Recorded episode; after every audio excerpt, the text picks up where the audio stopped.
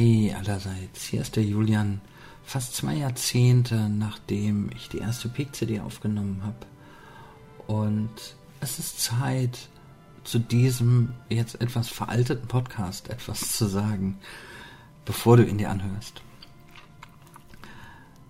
Seitdem ich mit dem Podcast angefangen habe, ist sehr viel passiert.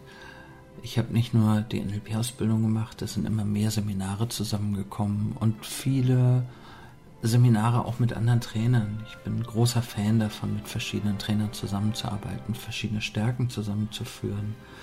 Daraus ist dann irgendwann unsere Mitgliedschaft entstanden, wo die Teilnehmer für einen monatlichen Pauschalbetrag einfach an allen Seminaren teilnehmen können. In der Zeit bin ich irgendwann von Richard Bendler persönlich zum Mastertrainer ernannt worden und zwei Teilnehmer, die ich ursprünglich mal ausgebildet habe im Practitioner bzw. Master, sind inzwischen auch Mastertrainer geworden. Und ja, dann, dann habe ich das immer weiter ausgebaut und Ende 2018 habe ich sogar ein eigenes Seminarhaus gekauft. Und genau hier sitze ich jetzt und äh, nehme dieses Audio auf. Wir haben hier zwei Angestellte oder zwei das hört sich so falsch an, Angestellte, zwei andere Trainer, den Chris und den Malte.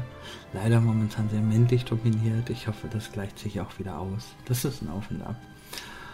Und unter anderem, und deswegen nehme ich dieses Audio auf, ähm, produzieren wir mit Malte zusammen momentan den Podcast NLP für Fortgeschrittene.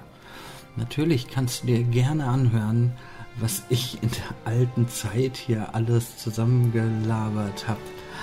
Und da stehe ich auch noch dahinter. Also es ist nichts, was ich, wo ich sage, Mann, damals war ich. Nein, nee, im Gegenteil. Also ich habe natürlich noch viel dazugelernt und viele Sachen würde ich heute anders machen. Und trotzdem stehe ich auch zu meiner Vergangenheit.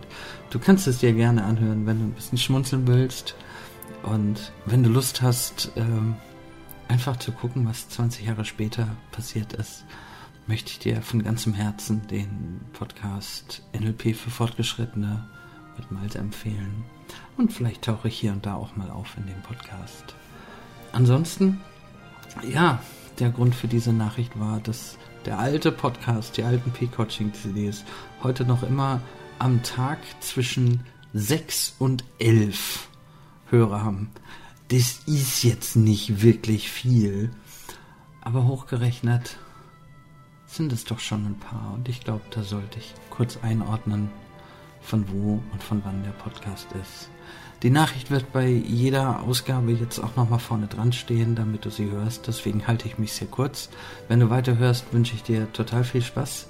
Wenn du den anderen Podcast hören willst, wünsche ich dir auch ganz viel Spaß. Und wenn wir uns sonst wie kennen oder kennenlernen, freue ich mich drauf. Bis dann. Tschüss, hier war der Julian.